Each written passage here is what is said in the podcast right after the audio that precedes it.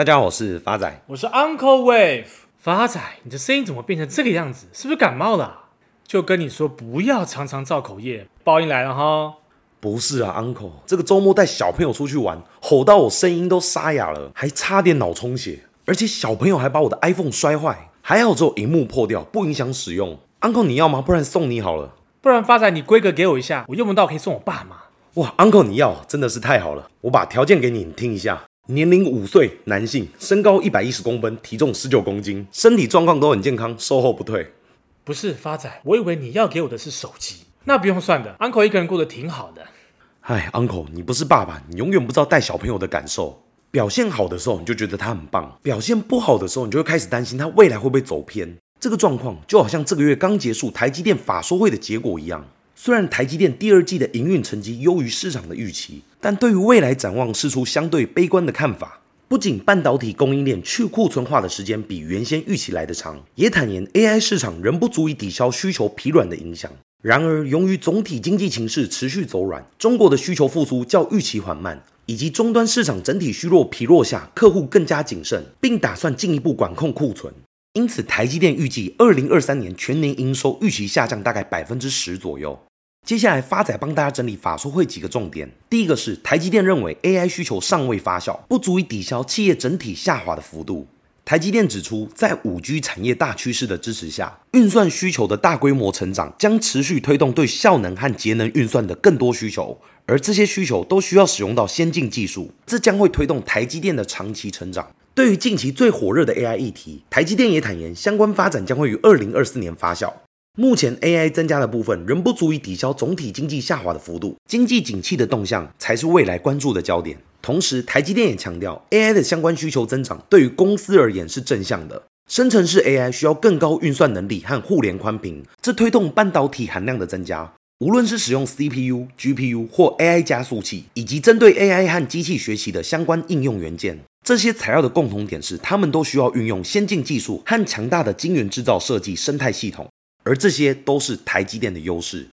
台积电表示，CPU、GPU 和 AI 加速器等，他们的需求占总营收的六个 percent。预期这项需求将会于未来五年内以年复合成长率五十个 percent 以上增加。台积电指出，已经在长期资本支出纳入 AI 需求的部分，AI 有望在未来几年内成为台积电长期成长的主要引擎，并贡献最多的成长。第二个法说会的重点是，台积电今年的资本支出预估是三百二十亿到三百六十亿美元的下缘区间。台积电说明，有鉴于市场的短期不确定性，台积电将继续审慎管理业务，并适时的调整和紧缩资本支出。而这样的结果几乎是去年预估的最低标。再加上目前台积电的亚利桑那州厂的晶圆厂四奈米的量产时程受到延迟，这也显示美国建厂的挑战度相较于原先预期的高。张忠谋过去就多次表示，美国半导体的制造人力短缺，而且建厂及制造的成本昂贵。以台积电过去的经验为例，同样的产品，美国厂比台湾厂的成品成本贵上五成以上，难与世界竞争。再加上海外的晶圆厂规模都比较小，与台湾的成熟半导体生态相比，海外的半导体生态系目前都处于早期的阶段。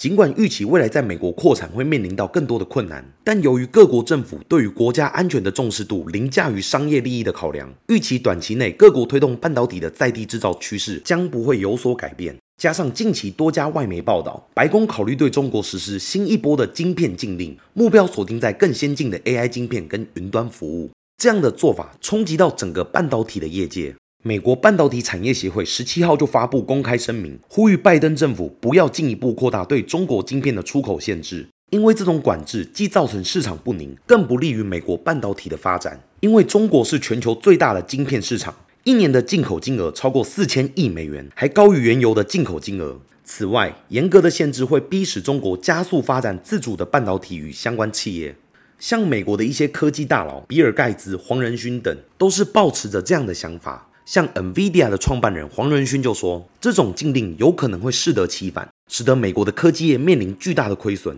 中国有可能借由这次的机会开发自家的晶片，而这些公司届时都会是竞争对手。至于台湾的护国神山台积电，同样要承受一样的风险。有些人认为，中美晶片战打得越激烈，台积电越是获利。过去几年，台积电就明显在科技战与地缘政治中获利。不过，目前的实际情况更复杂。如果美国扩大晶片禁令的范围，而且主要针对 AI，那么受影响最大的会是辉达跟超微，而这两家公司正是台积电最大的客户。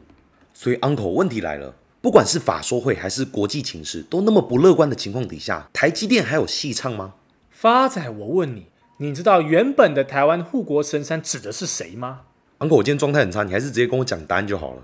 当然是中央山脉啊！你看过去的台风，强台接近中央山脉就变中台，中台接近中央山脉就变轻台，而轻台一经过就变成一缕薄烟了。无论它经历多少台风，始终矗立在那，屹立不摇。就如同台积电一样，全球的景气就如同台风，不管景气在多么恶劣，它的地位始终无法撼动。Uncle 持续看好台积电的因素有二。第一个基本面，ChatGPT 等生成式 AI 应用需求增多，带动晶圆代工龙头台积电的 HPC 高效能运算营收比重节节上升，已超越智慧型手机，又为台积电第一大技术平台。预期 AI 相关晶片对先进制程及先进封装需求将持续增加，贡献台积电明年营收比重也会将明显增多。HPC 技术平台占台积电营收比重逐季攀升，今年上半年已经超过四成以上，位居第一。销售疲软的智慧型手机居次，但差距拉大达十个百分点之多。台积电虽未公开详列 HPC 技术平台的产品项目，但法人估计主要来自 IC 设计、系统、云端大咖厂商的 AI 相关晶片所带动。辉达的 AI 绘图处理器 H100，超维的 MI300，均投产台积电五纳米家族制程。包括先进封装 CoWoS 也由台积电承接，预期在新产品需求放量与 CoWoS 产能扩增、良率提升的带动下，明年 AI 晶片挹注台积电成长动能将趋明显。外资看好台积电在先进制程居主导地位，认定台积电是 AI 的大赢家。这从第三季营运即使旺季不旺，但外资纷纷调高台积电目标价到六百元、七百元以上，可看出端倪。美系外资认为，在代工厂整体潜在市场不断增加的情况下，台积电奈米三产量将加速成长。由于电力海外扩张等成本也明显增加，二零二四年初很可能出现新一轮涨价。长远来看，海外产能提升恐导致平均售价上涨，但也缓解地缘风险担忧。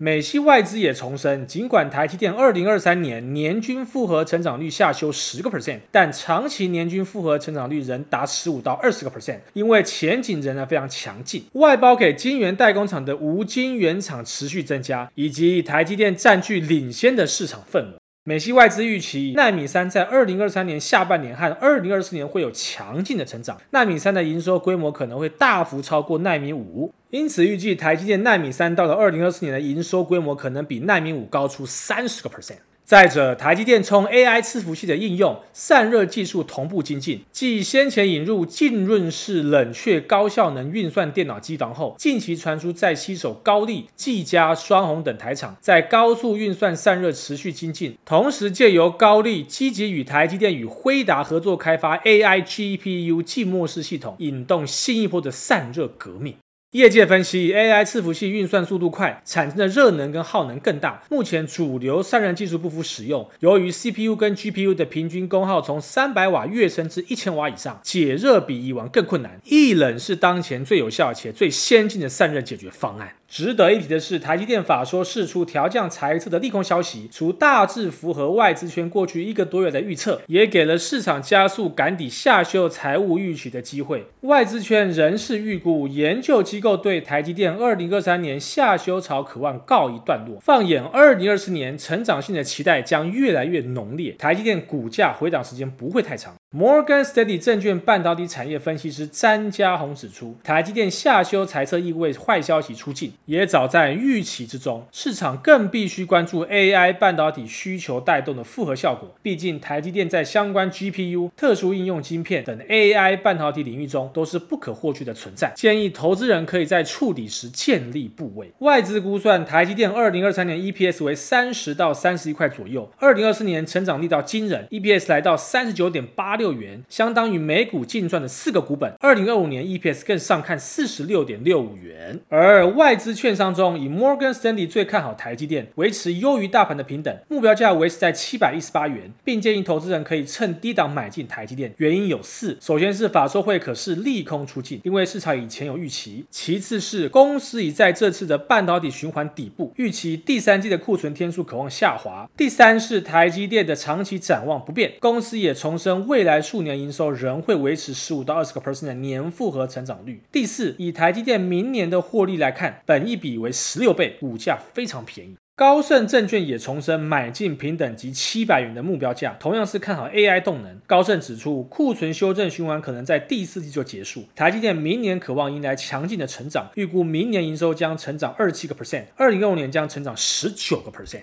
第二个，Uncle 看好的因素是技术面。假如未来台积电的股价有修正到五百二十一块，将会是非常好的甜蜜买点。那么之后的目标价会落在六百九十元，预期报酬将近还有三十二个 percent。最后是我们回复听众朋友的时间，第一位是我们新朋友小小观察安的留言，感谢 Uncle 与发仔的分享，一直默默收听你们节目好久了，想问看看优胜四一二一这档值得看好吗？Uncle 在此感谢新朋友小小观察安的留言。Uncle 对于医材股长线绝对是看多。那么，假如未来优胜的股价有修正到二十二点六块，将会是非常好的甜蜜买点。未来的反弹目标将会落在三十一块，给您做个参考喽。下一位是我们老朋友游丽颖的来信，Uncle 发展您好，想询问一下联嘉以及旺宏的目标价。旺宏的成本在三四点七五，联嘉的成本在三十二，请问我应该怎么处理？亲爱的老朋友尤丽莹同学，你好。经过 Uncle 精算之后，未来旺宏的反弹价会落在三三点五，有道可以做一个调节出场。而联嘉假如有修正到二十六点五，将会是非常好的加码点，之后有机会反弹到三十三点三，给您做一个参考喽。